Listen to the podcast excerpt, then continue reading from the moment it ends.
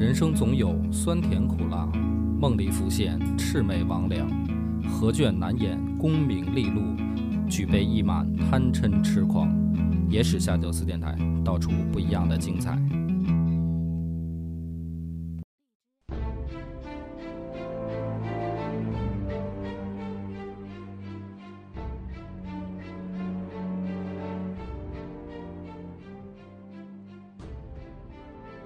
大家好，欢迎收听《野史下酒》，我是主播恶把波。张小娘，今天咱们讲讲啊，一个大家都比较熟悉的人物，就是孙权。但是孙权呢，说熟悉吧，因为肯定知道三国的呢，就知道曹操、刘备、孙权。嗯但东吴的记载相对于呃，就是演义里面的比重是比较小的。嗯尤其是到这个夷陵之战以后，啊，说东吴发生了什么事儿，这个好多人可能并不了解，或者说了解的，也就知道个大概。好像说他们内部斗争挺严重的。其实纵观孙权的一生呢，一共活了七十岁，够久了。哎，就是放在三国这个时代，嗯他算是长寿的嗯，啊，就是七十古来稀嘛。对，就是在那个年代，他这个时间很长。那么，其实他真正走上这个历史舞台，是在公元两百年，也就是建安五年的时候。这一年发生了一件大事儿，对于整个东吴集团来说的大事儿，就是他的哥哥孙策死了。嗯那这个时候呢，孙权出来接掌江东的大位，他当时十八岁。刚成年。啊，用咱们现在的话说，就是刚刚成年，嗯他就接手了这个大的军事集团的当家人的这么一个角色。而在此之后，短短八年，就爆发了历史上著名的赤壁之战。嗯那这个时候的孙权也才二十六岁，大家可能都没想到啊，就是说，以当时的视角，都觉得说东吴没戏啊，这么一个年轻的接班人，他还不像咱们电视剧里或者说一些影视剧里演的，就是给人感觉孙权上来的时候就跟个半大老头子似的。其实不是，在真实历史里面，赤壁之战爆发的时候，他也才二十六岁。他接手江东的时候才十八岁，所以当时那个时代，大家都觉得说这个东吴啊，当家人太年轻，无法压服文武重臣。因为东吴集团里面有好多呢是跟着他爹孙坚的时候就出来了，而后来大部分也是跟着他哥哥孙策出来打仗，或者说这个呃当官的。那这么一个小孩能不能压住江东文武？在当时那个时代，别的政治集团看都觉得东吴完蛋了。嗯，但是呢，没想到是赤壁一战，那么名声大噪。对整个。整个东吴就是相当于在。崛起的一个路上了，而且嗯涌现出了很多名将，嗯，是吧？？比如说周瑜、嗯黄盖啊，这些在赤壁之战大放异彩。那么一直到后来呢，这个东吴的整个政权在孙权的手里面，其实有一个关键的节点，就是他六十岁的时候，就是前面就是赤壁，后来又发爆发了夷陵之战，然后曹丕有三次南征，然后孙权也多次北伐，就是打来打去嘛。大家反正了解三国的呢，就是也都是了解怎么打仗。但实际上，对于整个东吴集团来说，真正的一个转折点是爆发在孙权六十岁的时候。这个六十岁到最后他七十岁这最后十年，整个东吴的政权，或者说在政坛上可以用四个字来形容，就叫波云诡谲。然后爆发了历史上著名的二宫之争，啊，史学界称之为南鲁党争。哪哪二宫啊？哎，二宫是什么呢？一个是当时就是江东的太子，嗯就是东宫，嗯然后但是江东呢叫南宫，啊，这个就是南鲁党争的南。鲁指的呢是鲁王孙霸，当时的太子是第四孙权的第三个儿子孙和嗯和第四个儿子孙霸，他们两个各自有不同的文武大臣拥护，就是想让他这个不同的儿子来接班。于是呢，当时在朝中爆发了很激烈的政治斗争，史称南鲁党争。嗯，南鲁党争呢，在《三国志》里面是有记载的。最严重的时候，史书上用了四个字儿，叫“举国中分”，就是这一场危机比当时赤壁之战的时候的危机还大。因为赤壁之战的时候呢，江东文武就形成了两派，以张昭为首的一派主张投降，降曹；以周瑜为首的一派主张战曹。对，主张作战。嗯，那当时江东实际上在二十六岁的孙权的时候，险些分裂，但是呢，这个年轻人用自己的这个政治智慧，嗯，和决断力，嗯啊，魄力，挽救了一个就是危局。可没想到，在他六十岁的时候，按说你这人越老越精，对吧？但是孙权却。导致江东集团爆发了一个举国中分的内斗，就是南鲁党争。那么为什么会爆发这个事儿？嗯，就是很多人去读《三国演义》的时候，就容易忽略掉这段，很少有人去专门看《三国志》去想说东吴到底那些年发生了什么。最最严重的时候是什么呢？夷陵之战的名将陆逊，就在这场政治风波当中被牵扯进去。呃，我当曾经也讲过《金溪乐段》，专门去讲陆逊这一段，嗯，就相当于活活被孙权气死了。陆逊，啊，这个东吴三大都督的这个最后一位，就是周瑜、鲁肃、陆逊，这是东吴三个历史上非常出名的都督，这最后一位就被活活气死了，就是因为这个南鲁党争。那么咱们刚才其实说了，说这个党争的根本其实不就是。他的老三跟老四这两个儿子争储位，想争这个大位嘛？嗯，哎，那么很多人就不了解，说孙权到底有多少个媳妇儿，有多少个儿子呢？嗯，就是一说曹操，可能就是大家觉得啊，我知道曹操都睡过谁谁谁啊，都有什么什么媳妇儿，说有什么卞夫人是吧？这个那个的，挺精彩。一说刘备呢，也大概能说出来是吧？糜夫人啊什么的，后来就娶了孙尚香，就是都多少说点啊。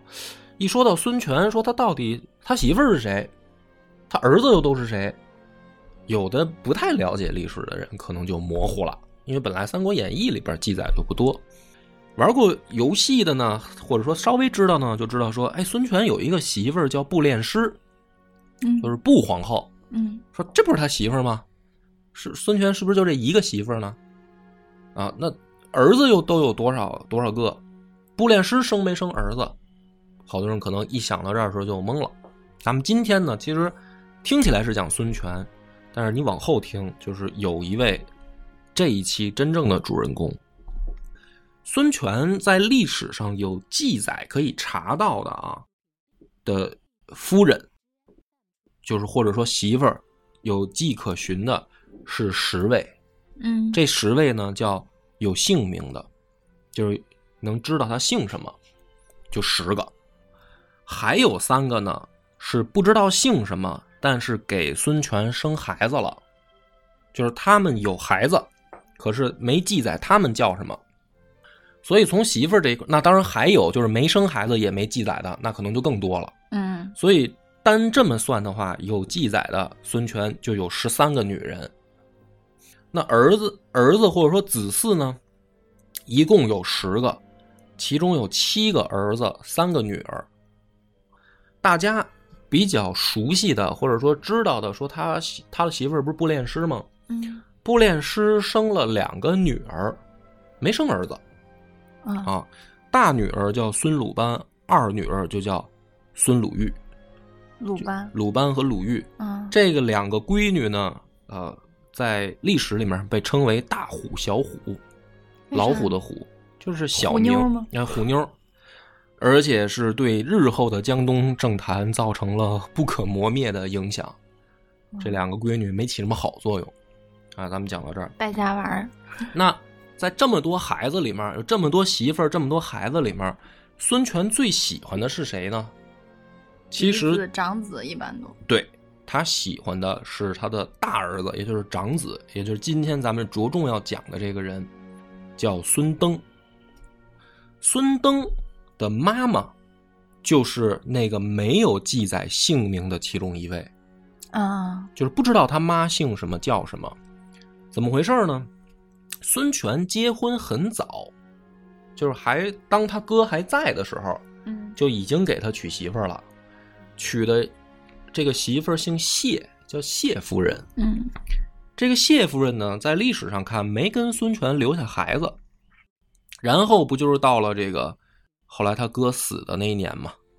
他哥死那一年，他十八岁，他接掌大位以后，他就跟原配的这个感情越来越淡了。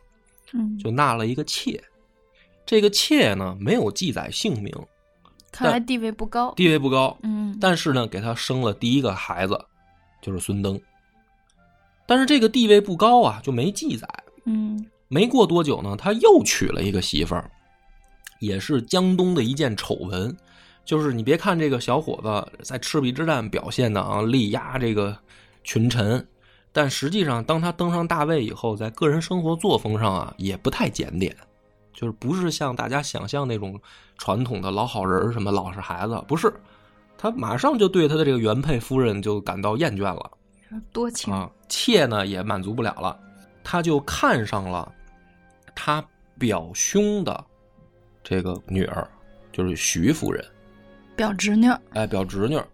啊，就是以他一个表兄弟，这个是我也记不太清楚。这个就是徐夫人，他爹是比他大还是比他小了？反正是表兄弟的这个女儿，他看上了，于是呢就给收了房了。收了房以后呢，其实在这段时间啊，最重要的孙权的这个老婆是这个徐夫人，他就把他这个大儿子让这个徐夫人养，就等于当养母，慢慢去培养这个儿子。后来呢，在这个徐夫人跟他的这个生活当中，就出现了很多矛盾。就这个徐夫人，别看这个年纪小啊，特别能吃醋，啊，就是认为我得是后宫之首啊，都得听我的。可是孙权呢，年轻气盛又特花，他就老想睡别的姑娘。于是呢，这两口子就相当于分居了，啊，他就不管这个徐夫人了。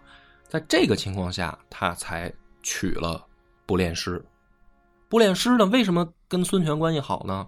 就是因为大度，大度就是步练师是这个孔家，呃，孔门七十二贤人之一的不书成的后代，就是也也是一个世家大族的小姐。嗯，但是后来呢，躲避到这个江南嘛，就是战乱，他躲避，然后后来躲到江东。啊，因为长得好看，就被孙权看上了。嗯，看上了以后就收了房了。收了房以后呢，发现这个布夫人不但美貌贤惠，哎，还不爱吃醋。嗯，经常呢还给孙权介绍小妞。所以呢，这个孙权最喜欢的就变成这个布夫人了，就把她带到了武昌，然后把这个真正的这个徐夫人就留在了吴郡。等于就彻底分居了，因为那个时候呢，也打完这个整个赤壁之战了，所以武昌变成了整个东吴集团的一个前线，就是他控制了长江上游，位置地理位置很重要。孙权呢就带着文武群臣去驻扎到武昌，就没带媳妇儿。而这个时候呢，这个到了建安二十五年，也就是公元的两百二十年，又发生了一件大事儿。当时呢，这个三足鼎立的格局已经形成了，啊，就是北边曹魏强，嗯，然后南边东边是孙权的吴，然后西边是刘备的蜀汉，就是三足鼎立的局面已经形成了。在公元二百二十年的时候，发生了一件大事是什么呢？就是曹操死了，然后他的儿子曹丕继位，并且在同年称帝。也就是这一年，算是大汉王朝就结束了。当时的这个曹丕三十三岁，孙权三十九岁，所以孙权跟曹丕其实是一代人。啊，其实孙权跟曹操抗衡的时间很短。对，就是说，呃，曹操和刘备，其实他们两个相当于孙权他爹那辈儿人，就是跟啊孙坚是一辈人，哎、跟孙权相当是两辈儿了。嗯嗯，所以真正说同一个这个年龄段的是曹丕和孙权。所以在公元两百二十年的时候，这不是曹丕就称帝把大汉给推翻了吗？嗯这个时候就有一个很严重的问题就摆到了孙权的面前，嗯，就是大汉已经没有了，嗯，我这个政权要怎么办？我这个政权是对，就是说我是干嘛呢？我我是跟着这个曹丕认他为正朔呢，嗯还是说我跟着刘备认还有大汉呢？嗯还是说我再极端一点，我也称帝呢？嗯对吧？因为三足鼎立的格局已经形成了。嗯这个时候，孙权选择的是派使者上表向曹魏称臣，就是我是你的臣属。为什么？这个是为什么？嗯因为荆州他刚他们刚宰了关羽，就是孙权知道刘备一定会来报仇。嗯，这个时候，我跟着刘备说，咱们接着同盟，说我认大汉正朔，刘备也不会答应的，他一定会来报仇。嗯那么，为了避免两线作战，就是我不能既北边我防着曹魏，又西边防着刘备啊，嗯那怎么办呢？于是孙权还是很隐忍的选择说，那我先向曹魏认认怂，嗯，我上表称臣。而上表以后没过多久呢，曹丕很高兴，嗯他就正式封孙权为吴王，同时呢还附带了一个福利，就是想封孙权的这个长子孙登为东中郎将、万户侯。嗯而这个时候，这个长子孙登才十二岁，嗯就是还是一个孩子呢。嗯但大家都没想到的是，孙权拒绝自己的儿子接受官职，就是我自己接受册封，啊，我向你称臣，但是我的儿子不给你当官儿嗯，那大家就会觉得很奇怪，就是说，什么呢？对，就是说你都能当官儿啊，你儿子反而你不让他当，而且他是一个十二岁的小孩儿，就是也不会真的让他是什么处理什么政务怎么着的嘛？为什么呢？这边有两个原因，第一个就是，当时曹丕提出来说让你儿子孙登来洛阳，那么实际上换句话说就是要当人质。啊，去当质子了。哎，就是说嗯你向我效忠称臣，那我哪知道你是不是真心的呢？嗯对吧？你把你儿子送过来，嗯，我就相信你是真心的。够鸡贼的这曹丕。第二个问题是说，我们父子两代如果都接受了曹魏的册封，将来在政治上来说，嗯，我儿子会有更多的掣肘。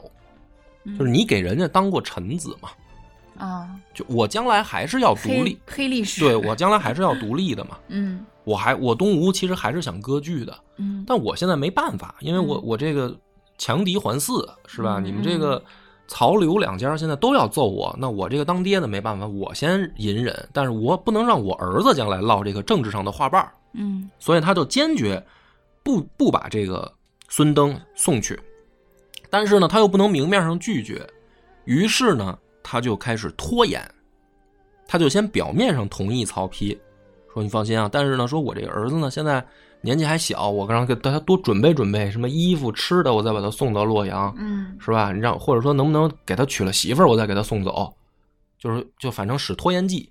那曹丕为什么不找一个孙权的大儿子呢？大一点的儿子？这个就是孙权的长子啊，哦哦，他长子这时候啊啊12岁小啊。对啊，然后呢，果不其然，这不是公元二百二十年出的这个事儿吗？到公元二百二十一年的时候，七月夷陵之战就爆发了，嗯，就是刘备率举国之兵从上游就打过来了。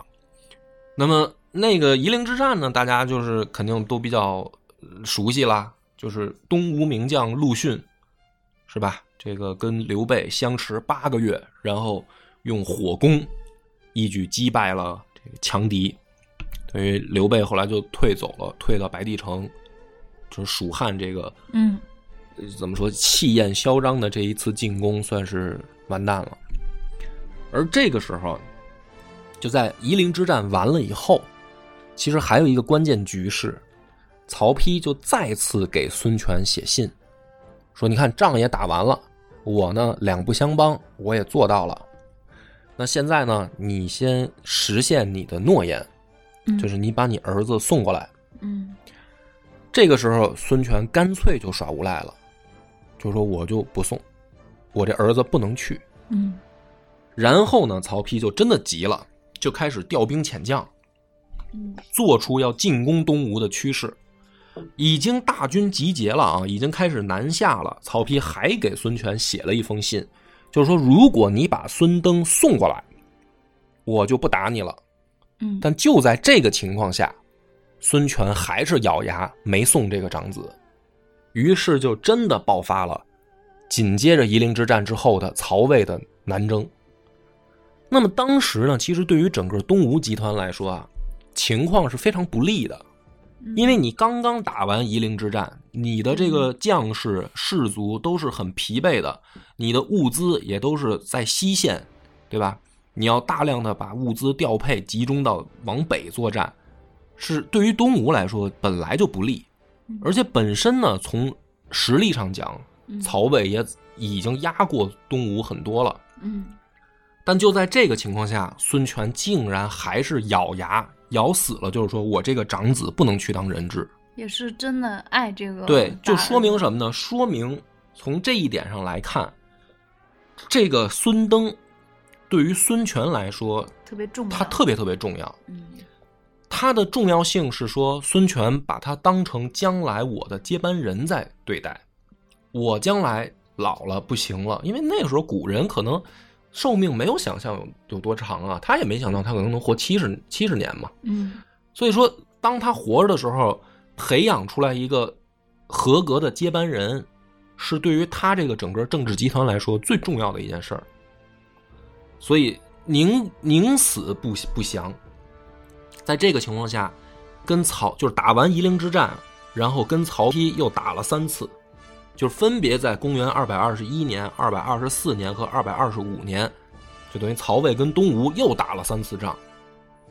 然后呢，这个时候还真的是，就是怎么说呢，让东吴在陆逊的这个跟孙权两个人的这怎么说筹筹划之下啊，都扛过来了，嗯。就是说非常难啊。啊，那这个时候曹刘备那边为什么不趁刘备回到白帝城没多久以后就死了。啊。啊，他就他就没有办法再再组织这个大规模的组作战了，而且啊也是。而且刘备在夷陵之战一战，这个说白了，蜀汉元气大伤，很多荆州级的将领就战死了，就没回去。留在这个蜀汉的很多都是这个益州级的官员，就是四川那边的人，他们是不希望发动这个向东进攻的。嗯。包括有很多当时跟着刘备入蜀的，比如说赵云，嗯。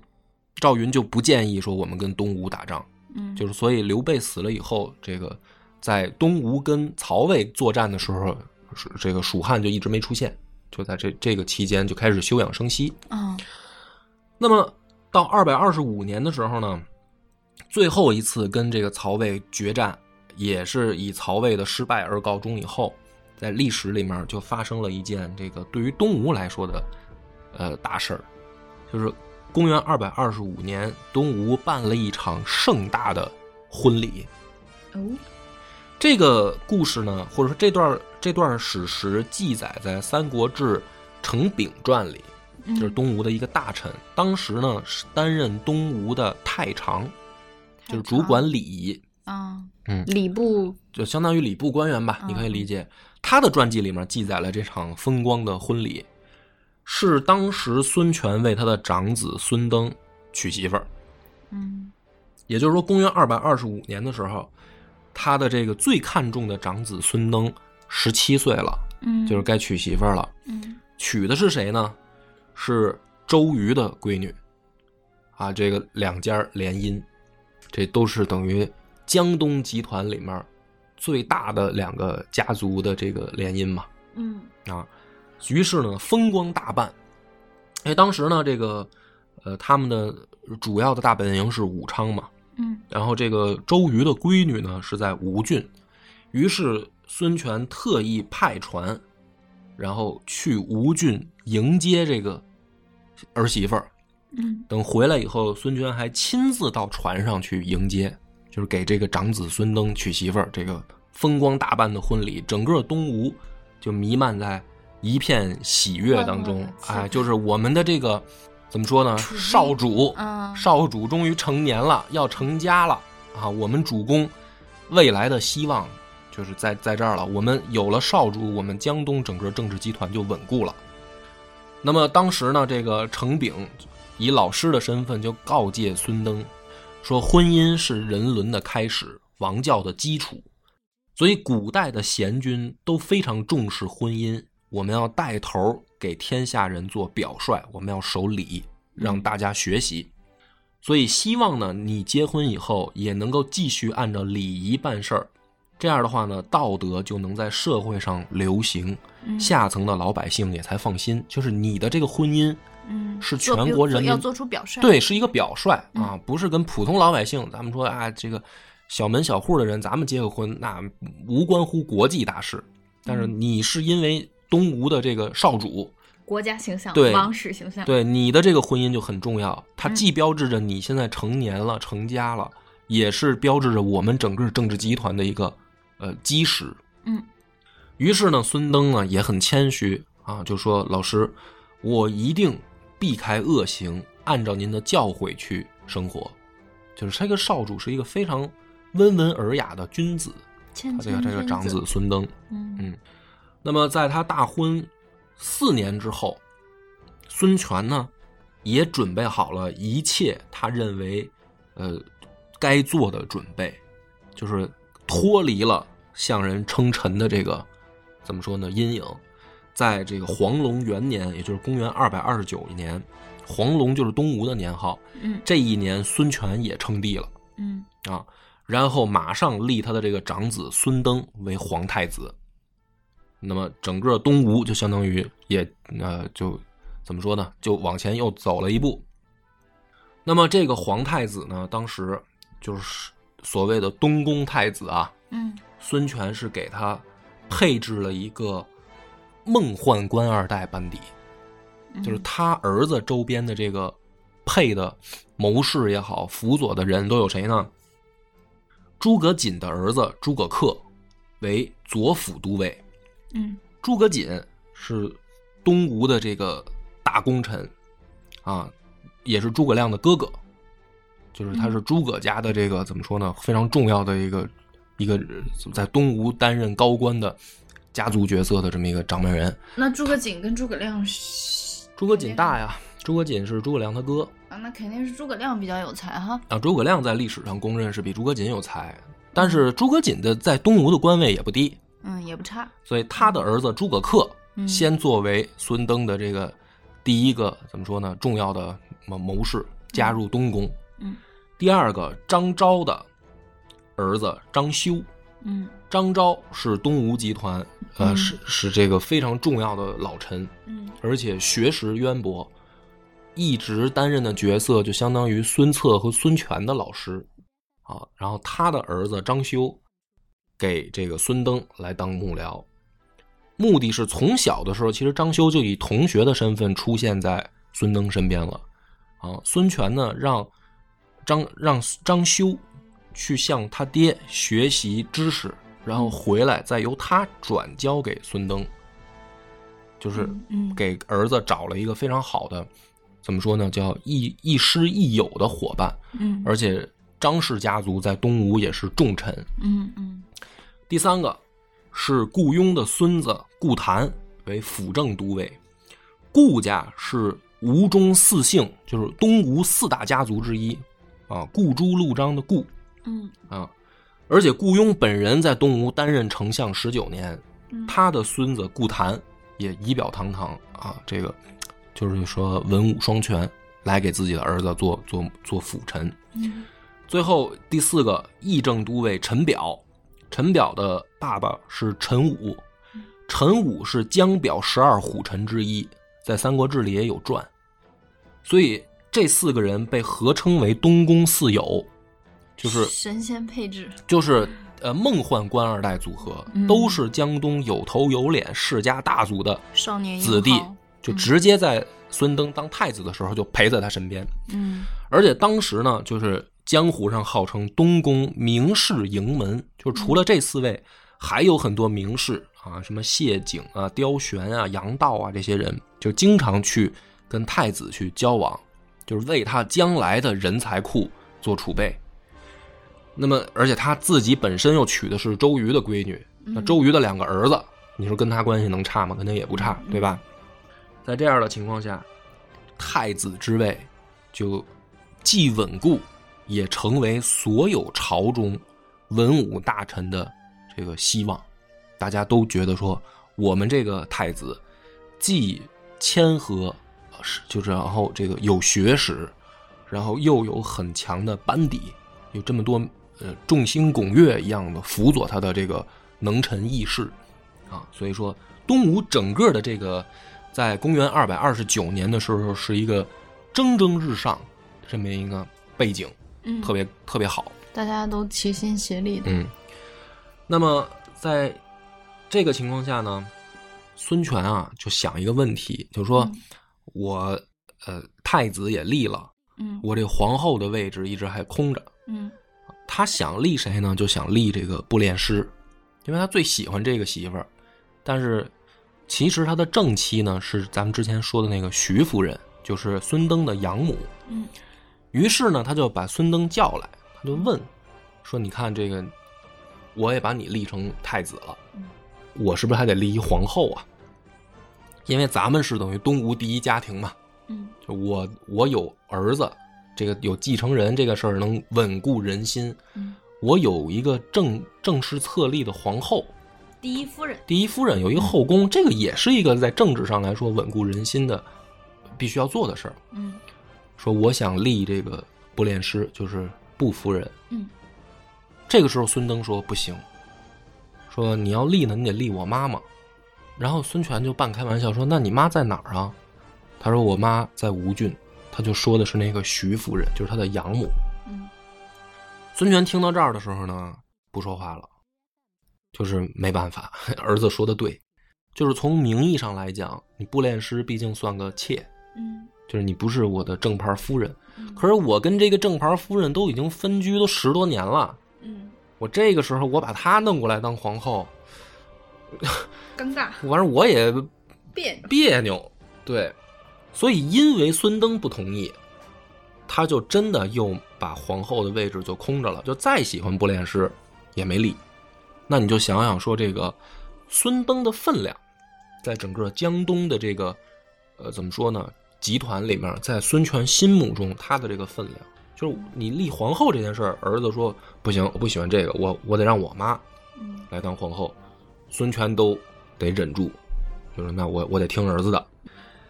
但是呢，这个呃情况在这个情况下啊，到了二百二十九年，有一个变化，就是说我现在称帝了，嗯我不能老在武昌待着呀，因为武昌是相当于我们东吴集团的作战前线，就是我一皇帝，我老跟前线附近待着不像话啊。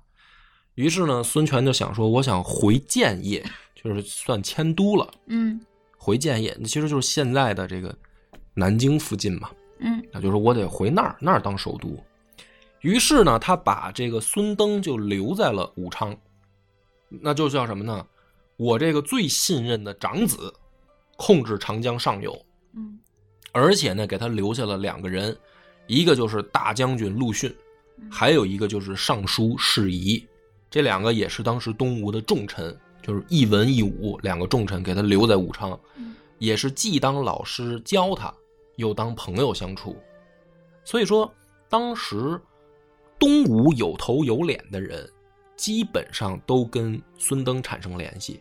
嗯就是你能想象到的三国时期的这些东吴的名臣，基本上都会跟孙登产生联系，甚至呢是他留在武昌以后，他还专门找布置，也是东吴的丞相布置，说就是布先生能不能再给我详细的推荐有没有什么人才？于是布置呢又给他列了十一个人，就是东吴的重臣队伍里面还有十一个非常优秀的人才。并且对他们的品行才能逐一进行介绍，比如说朱然、程普、潘俊、裴玄、夏侯成这些人，就列了十一个，告诉太子说这些人将来是重臣。那么在这个情况下呢，等于孙登其实已经做好了充足的准备，就是孙权但凡有一天啊说这个身体盯不住了，嗯。他可以马上率军从长江上游顺流而下到南京，也就是现在南京啊，就当时的建业，接管大权。嗯。这个所有的准备，其实孙权都已经为这个儿子做好了。嗯。那么在这个情况下呢，到公元二百三十四年的时候，孙权决定北伐，进攻曹魏的这个合肥，嗯然后把孙登留在建业太子监国。嗯，就是老爹出去打仗了，考验你的时候到了，我要不在，你能不能镇得住这个班子，能不能定得起这个大任？没想到是孙登非常出色的完成任务，嗯就是当年啊，正好他出征以后，这个农作物欠收，盗贼四起，然后孙登马上制定了对付盗贼的办法，马上就平息了国内的这个乱局，然后等着爹从合肥打仗回来。所以就通过这一个表现，孙权也很满意。虽然前面打仗打得不顺，嗯。但是回来一看，哎，我这儿子能担得起大任，嗯。这个反而令孙权更高兴。嗯。但是呢，过了四年，到公元二百三十八年，这个孙权最喜欢的媳妇儿步夫人嗯。就去世了，嗯。他的这个后宫就算是少了一个，呃，定定海神针，啊，就是孙权心情也不好。没想到在短短的三年的时候，二百四十一年过了三年，二百三十八年是步夫人去世，二百四十一年的时候，孙登也死了。那怎么死的？就是病死的。病死以后呢，然后这个孙权就是在短短三年之间，最喜欢的媳妇儿也死了，最喜欢的儿子也死了，而且这个丧妻是又丧子，，对，这是当成继承人来培养的半辈子的心血。啊。然后当他这个孙登死了以后呢，下面还给他拿上了一封孙孙登临终前给他写的一封书信，嗯书信是这么写的：说臣已无德，身缠重病，自知昏聩，恐怕将要殒命。我并非爱惜自己，是想到将要离开父母，深埋黄土，永远不能再奉望公行，朝见帝后。生前与国家无益，死后还要给陛下留下深深的悲切，故此不能悲泣，郁结心头。如今天下大势未定，各地盗贼未被讨清，天下人民翘首以待，将命运寄托于陛下。身处危险者，希望安定；处境动乱者，希望治理。希望陛下彻底能忘了我，割舍平民般的恩爱感情，然后用心保养精神，增加美食佳肴，广开神明思想，以力奠基万古无穷功业。于是天下百姓幸有得以依赖，我就死而无憾了。就是说我我我已经不行了，我知道我活不下去了，就是希望爹不要太太伤心你要以大局为重嗯啊。然后甚至说呢，说他说我听说鸟之将死，其鸣也哀；人之将死，其言也善。说呃，我希望呢留下一个这个我自己的见解。他说陆逊忠勤于时，出身忧国，有匪公之节，就是这个是我认为能担江东大任的人。他说：“诸葛瑾、布置、朱然、全从、朱据、吕岱、吴粲、阚泽、严俊、张成、孙仪，忠于为国，通达治体，希望能多加亲近，任用他们，以令吴国昌盛。”就是他临死前，他这儿子还把自己班底的这个，也不是自己班底吧，就整个吴国班底里面这些人，又给老爹又梳理了一遍，说我觉得这些人很牛逼，一定要重用他们。然后孙权看到这个自己这个长子临死前写的这封书信，就更加的痛哭流涕，就觉得说，都这样了还惦记着，我这么一个好儿子，三十三岁了，嗯今年这这一年孙登三十三岁，而孙权已经五十九岁了，他就已经马上就六十岁了。嗯他这这个时候，我想孙权是什么心神大乱，就是我江东怎么办？嗯我这个一直照继承人培养的这么一个长子，没想到比我死的早，所以到一年以后六十岁的时候，东吴就爆发了二宫之争。孙权其实当时已经性情大变，嗯有了变化。然后在这个儿这些剩下的儿子里面，像孙和、孙霸这些人呢，某种意义上来讲，孙权也喜欢，但是说白了，之前不是照接班人培养的，就是是都是我的儿子，我都喜欢，但是我心目中的那个接班人是孙登，嗯他死了。现在你们谁合适谁不合适，突然让我考虑这个问题，我也没想好。很，于是呢，他就出现了一个现象，就是为什么二公之争呢？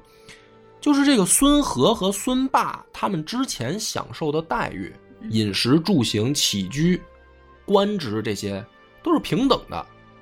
突然这个大哥死了，人老二、老三啊，老二已经死了，老二就孙律之前就死了，至于老三、老四都觉得说我有机会，而且这孙权一时呢还没没有拗过这个劲儿来，就是一直都是像同样对待一样平等对待。这个时候突然你说让他们差别对待，孙权也没反应过来，所以群臣有人就说说这是祸患，这是隐患，你得赶紧区别对待，因为他后来又立了孙和当太子。可是呢，这个孙和的妈王夫人，既不是他最喜欢的媳妇儿，啊，也是一个不懂事儿的，这个怎么说呢？叫本来就有点爱惹事儿的媳妇儿。他一看，哎，好了，布列师死了，孙登也死了，哎，我儿子被立成这个太子了。这个王夫人就开始嘚瑟，狂了，特别狂，飘了，特别飘。这飘了以后呢，就给这个孙和招来了不少的怎么说呢？麻烦麻烦，嗯尤其是他这个呃姐姐孙鲁班，第一个不爽这个王夫人，因为孙鲁班就觉得说，我妈步练师是最得宠那个啊，我妈死了，现在你窜出来了啊，你也觉得自己是个人物了，于是，在背后就恶意重伤孙和。在这个情况下呢，孙霸他也知道啊，江东集团里面有很多人都没有站，因为原本都站在孙登那边。